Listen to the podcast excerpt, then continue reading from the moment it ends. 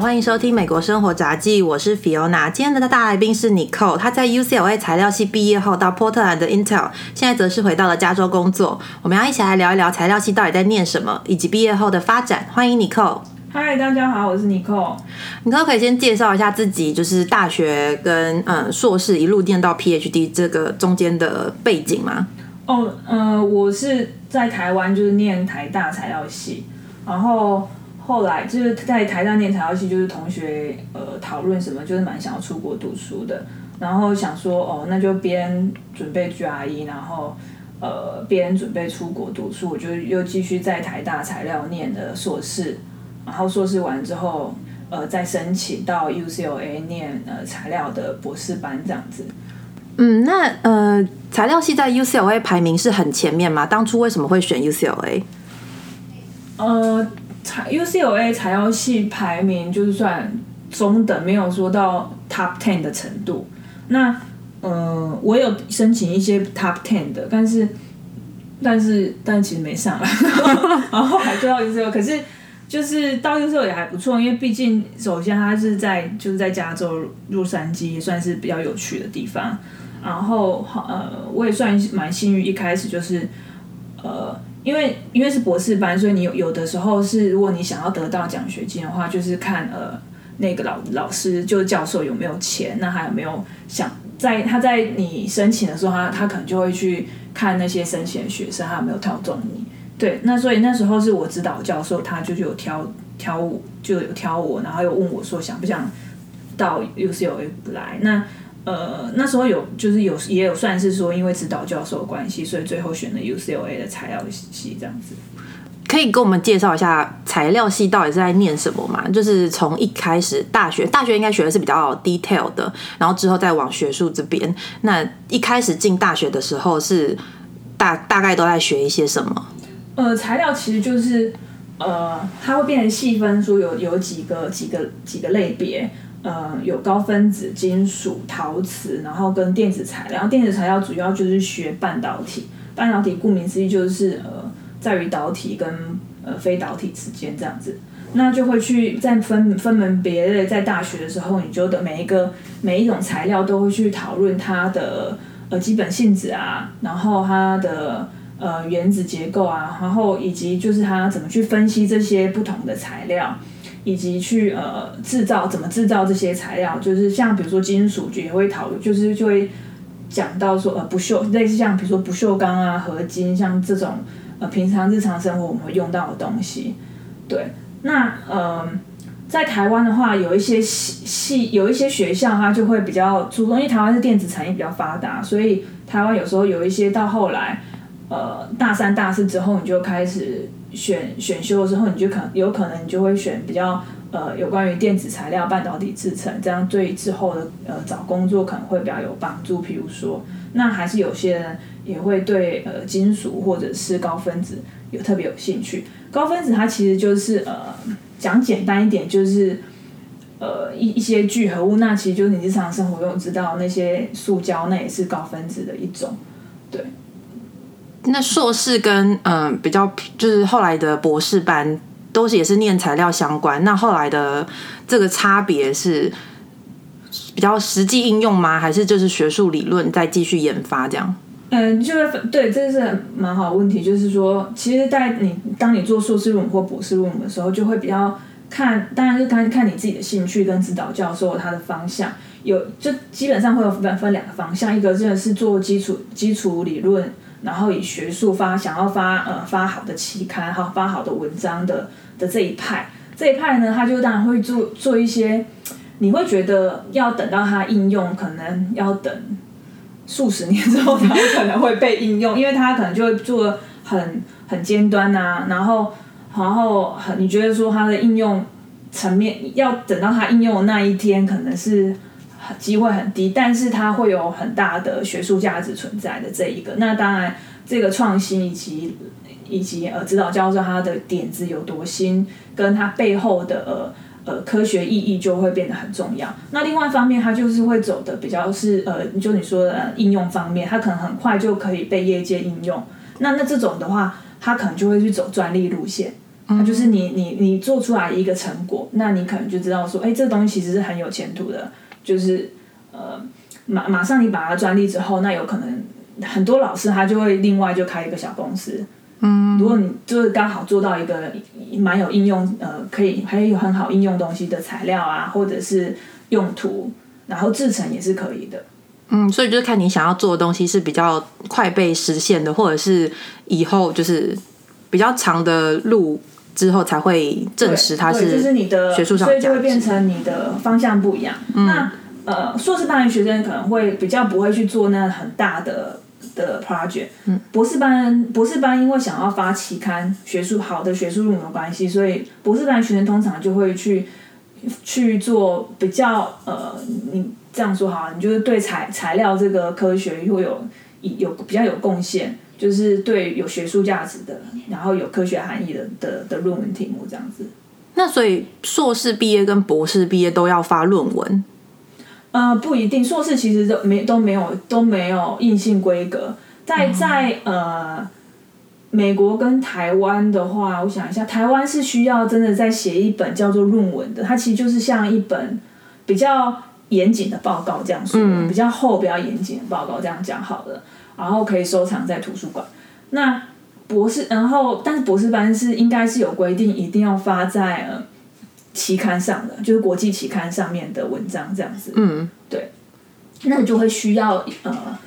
审审稿，就不同的期刊有有审稿的人会去审稿审稿，你的你的文章投出去，他会给你一些意见，要你修改，或者是他可能会有对你对你的呃 data 有任何的质疑啊，或者是想要讨论的空间，那就会有经过那样子的步骤。会审核也比较严格。对对对，那呃，所以硕士班算是一个比较训练的过程。那在美国，我可以知道说，有美国有的有的硕士班，它其实只是一个呃考试或者是拿学分就可以拿到硕士学位，所以还不一定还需要写一个所谓的呃论文的这个东西。对，所以就不一定。那在来美国读材料系之前，有没有什么一定要先准备的课程？嗯，没有，因为要看你本来是什么学科啦。因为像我本来就是材料系的，嗯，所以就是念了这么多，也修了这么多课，所以来美国这又继续念同一个学学科，其实不会有什么太大的问题。要很多学课有有一些课甚至可以抵掉，然后呢，有一些课在很像对我来说就很像重修，就是说有的就把以前一样的教科书再拿再带带过来美国，然后其实算是复习的一个这种感觉，所以以就是读。比如说在重修课这方面，其实没有什么太大问题。如果你是同一个科系的话，嗯，因为台湾其实大学的基础科学跟跟跟那个马步算是打的蛮稳的，我觉得，所以不会有什么太大的问题。那像你刚刚说到材料的部分之后，可以跟工程就是连接。那材料工程师跟其他工程师的作业范围有什么不一样？嗯，现在目前材料系我知道比较多，都是往电子产业发发展，就是做半导体制成。然后呃，机械系的话，好像比较多人是去做机械相呃汽车产业相关的，对。然后比如说化工系，化工系好像半导体产业也是有一些人会会呃会会去进入半导体产业，因为半导体产业现在目前还是需要最多的是硬体工程师，所以算是一个最大的产业。可是材料系，我我个人认为比较说有关于真的是材料科学相关的，就会比较像是比如说呃做合金啊，然后去呃或者是石油产业的话，就是做或者做合成啊那种，就可能会真的比较材料系相关。但这种工作现在其实都不多，嗯，对。所以你们也算是硬体工程师的一种。对，就是但是会比较偏向于，我觉得电子产业这种制成是比较多的人在做的这样。嗯，所以这也是刚刚就是一开始有提到说，你之前是在波那个波特兰的 Intel。对，就是我后来就是毕业之后，就是到那个波特兰的 Intel 当呃半导体的制程工程师这样子。对，那在那边呃，在 Intel 多久？大概？嗯、大概接近三年。哦，那你觉得跟 LA 有什么生活啊，或者是就工作的部分有什么不一样？那其实波特兰算是一个蛮有趣的地方，就是它，嗯，它的它的那个市中心，就它的 downtown 就是很 hipster, 很小，很小，但是很 hipster，、就是很潮，这样就可以这么说。就你可以发现有一种很很多很潮的潮牌，就是在在波特兰很多，然后以及还有很多咖啡店，嗯，然后他那边就免税嘛，所以买东西也蛮蛮蛮好的，就 no sales tax 就是蛮好的。嗯，然后那边的话，大家生活，因为它的整个 downtown 很小，那它其实其实你要去郊外都会很容易，所以它对于它的近郊就有很多呃呃怎么讲嘞？我第一次到第一次坐飞机到那里的时候，往从飞机上往下看，发现天啊，这个地方也太绿了吧！那里下超多雨的，嗯，所以那边的就是植物长得非常好，所以很绿。所以你要去近郊玩的话也蛮好，但 L A 就是跟 L A 比，L L A 你从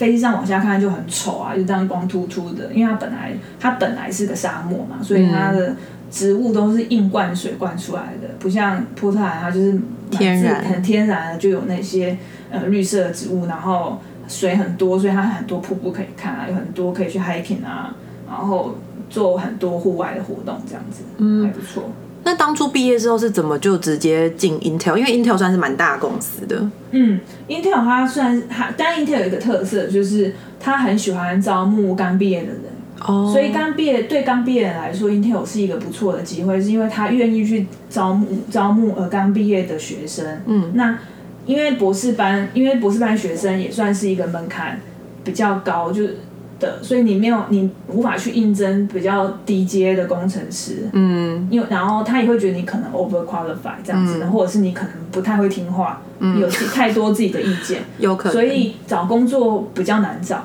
所以你要去找一个愿意 hire 呃呃博士班学生的地方，然后他又愿意 hire 新的博士班学生，刚毕业的学生，那 Intel 算是一个聚集地这样子。所以后来就是呃，但我也蛮幸运的，因为后来我就知道，之前有一个大学同学，他就是已经在 Intel 了，然后他就介绍我进去 Intel，他就帮我投履历。然后哦，所以算是内部就是 referral 这样子，internal 的 referral 这样子，对，人脉很重要。对，就是不管在什么时期认识的人都会蛮重要的。那所以现在回到 L A 工工作，这个公司算相对来说的话，规模就算是比较小。对，这个公司因为这公司就跟 Intel 比，根本就是可能百分之一或者这么小的 size，对，就是真的是规模差非常非常多。嗯因为比如说在 Intel，你是你你可你永远不是不可能认识全全公司的人，可是我现在已经认识我们全公司的人了，就是这种的这种的比例。对，那除了公司大小之外，就是大公司跟小公司的工作，嗯，大公司你就会真的就是一个小螺钉啊，所以你就会很钻研在自己只做一个一个范围。然后在美国呢，也会有个很有趣的现象，就是说你你只会知道你自己该知道的事情，哦，真的、哦、不在你的呃呃 paycheck level 的，他们没有人会告诉你，你也不需要去知道，你也不应该要问，因为他那是那是。不不在你范围之内，你应该要了解的事情。这是专指大公司吗？我我个人大小都是。其实我觉得大小都是，但是大公司会更严谨。嗯，然后这个这个，尤其像 Intel 这种比较呃，他可能有点点在在 Intel 那个那个厂有一点点军事化管理，所以他就是比较严谨。所以这个的话，他会即使大家人很好，可是大家都是还是会有有比较。严格遵守这样子的东西，都默默默都知道。可是小公司虽然你你你工作久了，你就会有知道说有些事情不是你应该问的。但是因为在小公司，就真的就这么小，事情就是这么多。那是然后那他就很容易事情就是一传十，十传百，但他全部最后也会知道。嗯，对，所以就会在小公在大公司就会变成说，你会觉得你比较不容易看到所谓的 big picture。就你没有一个 big picture，你不知道说你做这件事情最后变成什么，然后或者是你从一个巨观的角度来看的时候，你做的事情这件事情到底重不重要？你你会因为他可能只就给你十件事情，就去把它做完。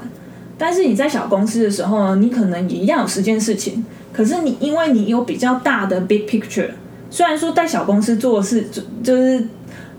这整个 big picture 就是是一个比较呃。level 可能没有这么高，但是也是对公司来讲是一个一个重要的事情。但你就会知道说，事情的先后顺序，这件事情你做重重不重要？你会知道说，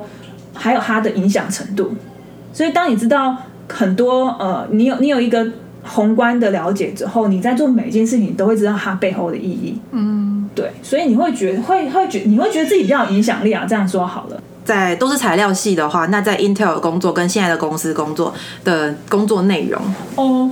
呃，工作内容其实没有差很多，因为我的我的呃 job title 其实都叫都叫做 process integration engineer。那 integration engineer 他的工作其实是把不同部门这样想啊，不同部门串在一起，所以会算算是一个比较算是沟通以及解决问题的角色。你会呃，可能今天今天整一制制成是可能里面有一千步一万步，那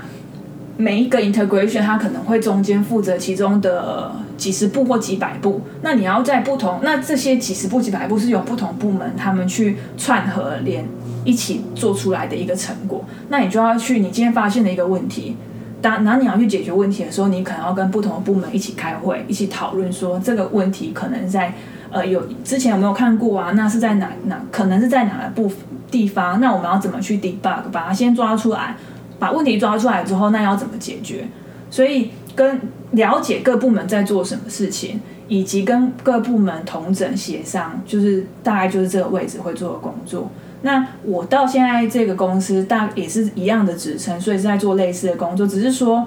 呃，公司的规规模变变得不一样了。那现在呃需要同整及整合的的的部分就会变得比较小。那而且因为另外一个部分是现在的公司它比较小，所以就会变成说，呃，很多时候啊，我甚至就要自己去参与这个呃做的这个部分。以前我在 Intel 是完全不用手动的，就只要在电脑前面就是呃安排一下，安排一下这个那个像呃有一个电脑界面，就是要安排一下这个东西怎么怎么做，要收集什么样的 data 跟看 data 就好了。那现在公司是需要还是有需要自己手动的部分，所以就会变成说，但是有一个好处啊，你当你做越多。呃，我们所谓的 hands on 的这个工作的时候，你对问题的了解程度就会更大。所以有时候，因为因为你自己是真的去做的人，以及你真的了解问题，跟以及知道这个东西的重要性的时候，所以当你去做这件事情，或是你自己真的去呃观察，然后检视这个成这个呃成果的时候，你可能会有不同的。想法跟角度，当用不同的角度去看的时候，有往往就会得到不同的东西。就是我们常常说，呃，那个细节就是其实最重要，尤其是制成细节，其实是就他们说魔鬼藏在细节里嘛。对，其实做任何事情，如果你想要做到完美，你一定要最注重重的就是这些细节。如果你没有自己亲自下海去做，你就没有办法抓到这些。所以这也是我觉得在小公司学到最多的。那当当你呃可以涉猎的越多，然后可以知道越多事情，然后你就会从比如说呃以前在 Intel 只只只只只处理或只只只看到某一个呃整整块制成从呃的的一个小部分，可是现在在小公司，即使说我们的产品跟 Intel 做那个中央处理器的那个规模比起来，算是一个很小很小的。的零件这样说好了，那但是我可以从一开始的产品设计，然后开始 layout 开始参与，然后在中间的制作过程，以及到最后也会参与它的包装啊、它的品管啊，以及它的可靠度分析。那以然后到现在还可以参与跟呃客户讨论，然后或者是当客户有呃呃 feedback 的时候，可以去做呃呃。就是有有什么问题去分析那个我们叫做 failure analysis，就是就是有一就当你 f fail 这个东西分析失败的原因，对，嗯，所以就会变成你可以从头参与到尾，然后以及还可以跟客户交流，就是还算是可以得到蛮多不一样的东西，还蛮还蛮有趣的了。对，嗯，那这样的话总就是总总共在材料的部分工作上大概几年了？嗯，可能我现在工作应该已经 total 七年了吧？对，在 Intel 有三年，在这边应该是三四年。嗯，那有什么就印象比较深刻的事情吗？我可以分享一个，就比如说我在我在 Intel 的时候，嗯，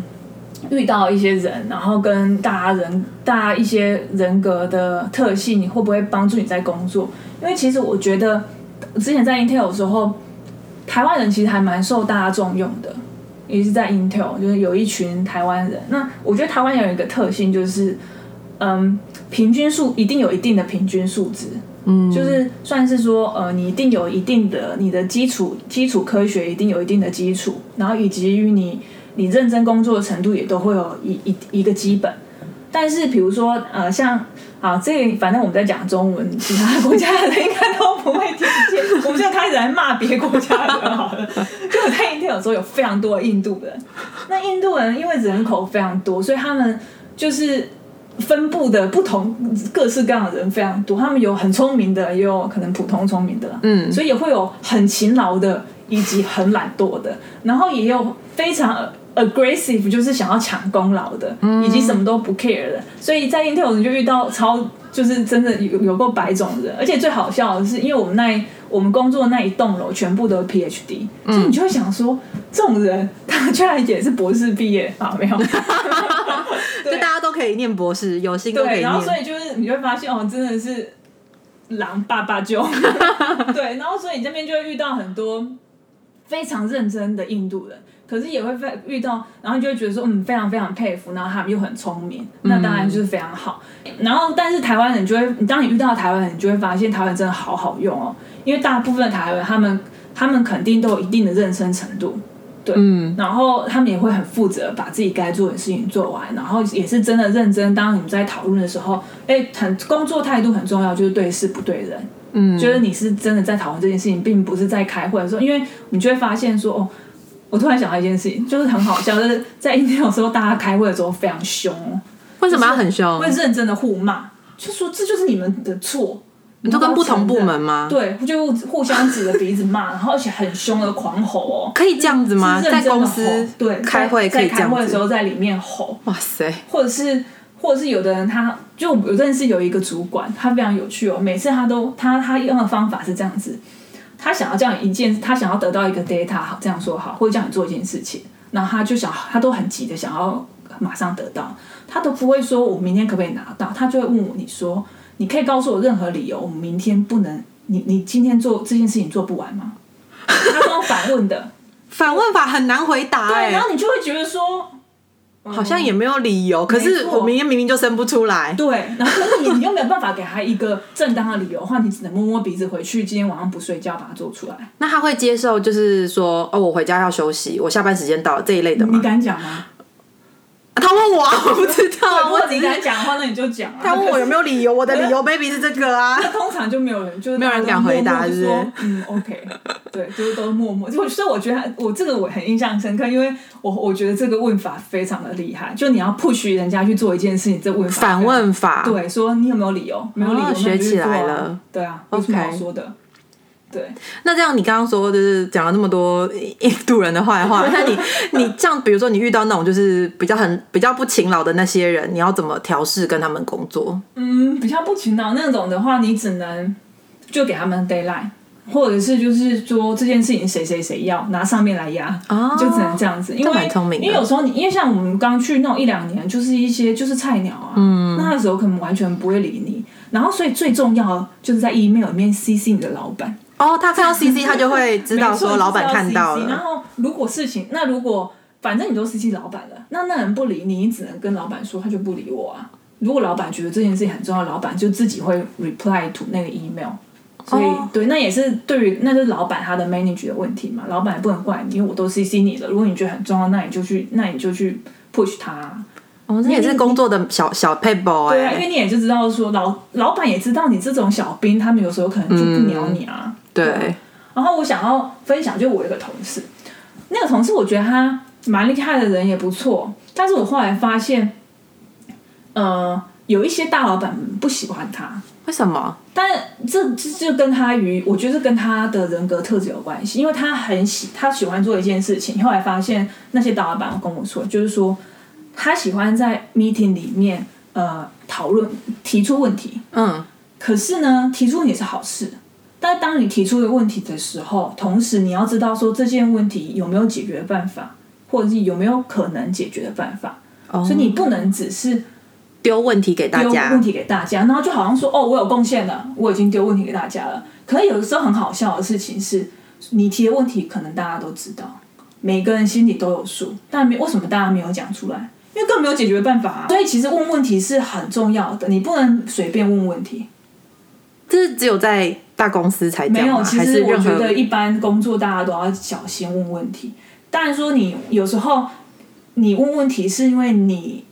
有可能你显示你没有知识，或者你没有嗯 background，、但是你所以你问问题的技巧很重要。你你可以问的是说，因为你不知道，嗯然后你问，那大家当然会乐于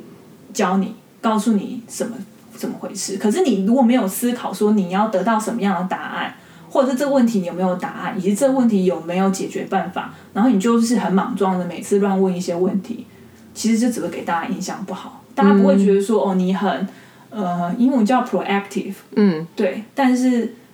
呃，对，但是他，他人家不会觉得你是 proactive 而已，人家会觉得说你怎么一天到晚在问 stupid questions，这样不是很、所以即使你工作能力很好，你还是要稍微想一下，对，你在说任何话的时候，尤其在说任何话，就你要看场合啦。然后说任何话的时候，你可能都要小心，或者你自己要先思考，对，否则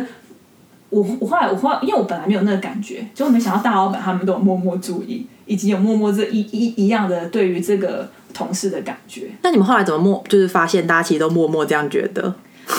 可能久了吧，那真的是经验。因为我后来有不同人跟我讲一样，那个人一样的，他问太多这种奇怪的问题，也不是奇怪，他可能真有点出问题。这样说好，他一他他的确有点出问题，但他点出问题的时候，往往都是一些没有短大那些短时间没有办法改善嗯的事情，或者是或者是对，这是一个显而易见的问题，大家其实心里知道。就久了，大家都觉得说你怎么永远都是问这些问对题？对，那你你你有没有要贡献解答呢？嗯，如果你永远不贡献解答，那问问题谁大家都会啊。嗯，对。那所以，呃，像刚刚一开始有提到说，就是博士班毕业那个，然后进入工作之前，就会要发一个论文吧，嗯算是 paper。嗯然后，呃，你说之前有在 Natural Chemistry 发嗯，对，就是算是一个还蛮厉害的国际期刊啊，就是它是呃，Nature 就是一个很好的期刊嘛，嗯一个最好，算是跟 Science 并列成国际最好的两个期刊。那 Nature Chemistry 就是它的子刊，嗯，就是 Nature 下面有很多子刊，什么 Nature Chemistry 啊，Nature Materials 啊，Nature Nanotechnology，或是然后 Nature Nature Chemistry 就是它的其中子刊。那我就是比较幸运，就是那那时候我要呃那时候有一个成果要发表的时候，刚好刚好 Nature 有一个这个新的子刊，所以可能刚开始它就是。呃，不知道 entry level 比较低一点吧，我不知道。然后我老板那时候，我的指导教授，他就是也是比较想要，因为他那时候刚刚也是新教授，新进教授，然后可能三四年吧，或许，所以他也是急需要有一个比较呃表现的，有对急需类似表现然后有好的 publication 这样子，所以所以然后这也是他当因为你当教你要去应征，这样说好，你要应征当教授的时候，你应该会呃 pro propose 说你有自己已经有什么样的 idea 了要去实现。那这我们做我现在我做的那个东西刚好也是他当初的一个好的点子。那当你去实现一个好的点子的时候，你可以发表的期刊就会比会比较好。这样子，如果你做的有一些成果，然后背后有一些呃真的呃科学意义的存在，那上好的期刊的几率就会比较大。这样子，然后我指导教授本身英文写作写的非常好，所以应该有帮助。那他你你发这个期刊的时候是已经要完成这个研究吗？还是只是就写说你现在目前研究的东西？哦，不是你呃，会有分两种阶段。这样说好了，你当你要去申请，因为指导教授他要给有他可以资助学生、资助实验，都是需要钱的。对，所以他需他需要钱的时候，他需要写 proposal。所以你刚刚说的说他有这个 idea，然后他有想要 propose 的时候，其实是在方点那一部分 proposal 就已经做好了。嗯，那那时候会需要给想要呃 support 你的单位一些基本的呃 data，嗯，然后跟基本的成果而已。那最后当然是学生去把它完成。那当你完，所以当我们在呃发表这文章的时候，就是东西已经做完了，或者你根本已经其实做过头了，你都已经做到第二个它相关的 topic，哦，就是因为你并不能，你不不你一定要做过头的原因是，首先呢，因为发表在期刊上面会有审稿的。审稿的那个步骤，审稿人一定会问你很多其他相关的问题，他可能会问问你试过这个没啊？你做过那个没啊？如果你这样做会不会怎么样？就你可能要先呃准备一下这些已经会会回过来问你的问题了。所以你一开始你你可能很多成果，你还有很多多余的成果都已经做完了。那第二个原因是因为当你文章一发表，有可能很多人就会因为你这 idea 开始做旁边有相关的实验，嗯。但是这这个点子是你的啊，其他相关的实验还可以再发其他相关的文章，你应该是你自己想要发，你怎么可能会给别人机会呢？所以你应该已经把相关的实验都做完了，或已经做了一个程度。所以当你发了一个第一篇第一篇文章之后，你马上就可以再发类似相关主题或者像 follow up 的文章，你不能给别人机会。哦，对，所以就是在在在做实验或者是发表文章这种。的呃的 trick 吧，那这样做实验，这个有没有类似像专利的问题？就是我做了这个实验，我有这个专利。你所以当有时候老板那个指导教练会看情况，他就会发专利，所以别人就不能再做做任何这个实验吗？还是不是这样说吧？他可能就是不能做，他可能需要嗯。可以做一样的实验，他当然可以重复你的实验，这是很重要。他人家是有权重复你的实验，所以有时候会发现，呃，有的研究造假，就是别人可能有十个团队全部人都重复不出来你做的东西的时候，那就嗯有问题的。那在学术界的话，我可以重复，但是或者是我想要做你你的衍生的题目，那我就只要 cite 你的文章，在我的文章里面。哦，就是他引用你对他之前成功的案例，然后哦，我做了这些步骤，或者是说我说了这句话只有这个 statement。那我就可以，我的 reference 是什么？那就 reference 你的文章，因为你的文章的底呃，那个叫做 citation，嗯，也是一个很好的指标，就是你你你的你的 impact factor 这样子，嗯，对。那你目前对就是现在这个工作有有就是还满意吗？嗯，还不还算可以啦，因为就是我有一直就是呃，我去年有有我们有 hire 一个呃呃。可以一起帮我工工作的人，所以我比较一些嗯 hands on 的工作可以给他做，然后我就可以再去做其他的事情，所以我变成我有一直在做新的工作，新的有新的挑战，嗯，那那你可以接触到不同的层面，所以如果一直能有新的挑战出现，然后做新的事情，我就觉得都还蛮有趣的，所以说目前还是觉得说有一直有。可以进步的空间，不会一直在做重复的工作的时候，就会觉得还还蛮好的这样子。所以材料的部分就是像你之前做的，嗯，类似硬体的部分，然后跟现在就是比较管理的这些东西。那还有没有什么别的发展？哦，你说材料系吗？对啊。其实，呃，我好像有一些，嗯，朋友，好像有一个朋友去做 consulting 了，不是很确定。然后。呃，但是就是当然可能是材料啊或制成方面的，然后其他哦，可以做教授，可以当教授，就继续研究，可以继续当研究。然后我真的记得大部分人都在做半导体相关的，因为这方面需要的人实在太多了。对，然后说实在，薪水是最高的啦。啊，对，然后好像主流趋势。对啊，所以没办法。好啦，那现在 COVID 对你们工作有什么影响吗？嗯，就是会比较多的时间 work from home 嘛。那就我说的，就是呃，可是这有一个缺点啊，就是你比较少，因为我们因为硬体硬体工程师是比较需要进去呃，我们所谓的那个叫 fab，那就是 fabrication 的的，我猜是 fabrication 的简称嘛，叫 fab。那它其实就是一个空一个像。呃，工作环境就是一个制造东西的一个空间，那里面就是通通常是五层室这样子，然后里面就可以做很多实验啊，做很多我们叫的检视 inspection，然后呃，跟实际上操作一些仪器。那呃，通常大部分的公司里面我们都有操作员，所以其实那些操作员就够了，他就你刚刚跟他讲交代好。你做什么工作？那他们其实都是可以 routine 的工作，他们都可以帮你做好。所以所以我们会有 work from home 的机会，就是开会啊、看 data 那些这样子，所以会比较多的时间可以 work from home，所以也是。然后当你花比较少的时间在 fab，比较多的时间在呃电脑前面的时候，有时候像这段时间可能就是有多学一些东西，因为就有时间去去去想一些以前没有没有时间去处理的问题。然后现在可能可以趁机把它处理一下，这样的，所以也蛮不错的啊。就是在在家里的时候，其实也也是有在学习。对。然后我老板是这样觉得，他也觉得说，哦，趁这时间大家好像可以，呃，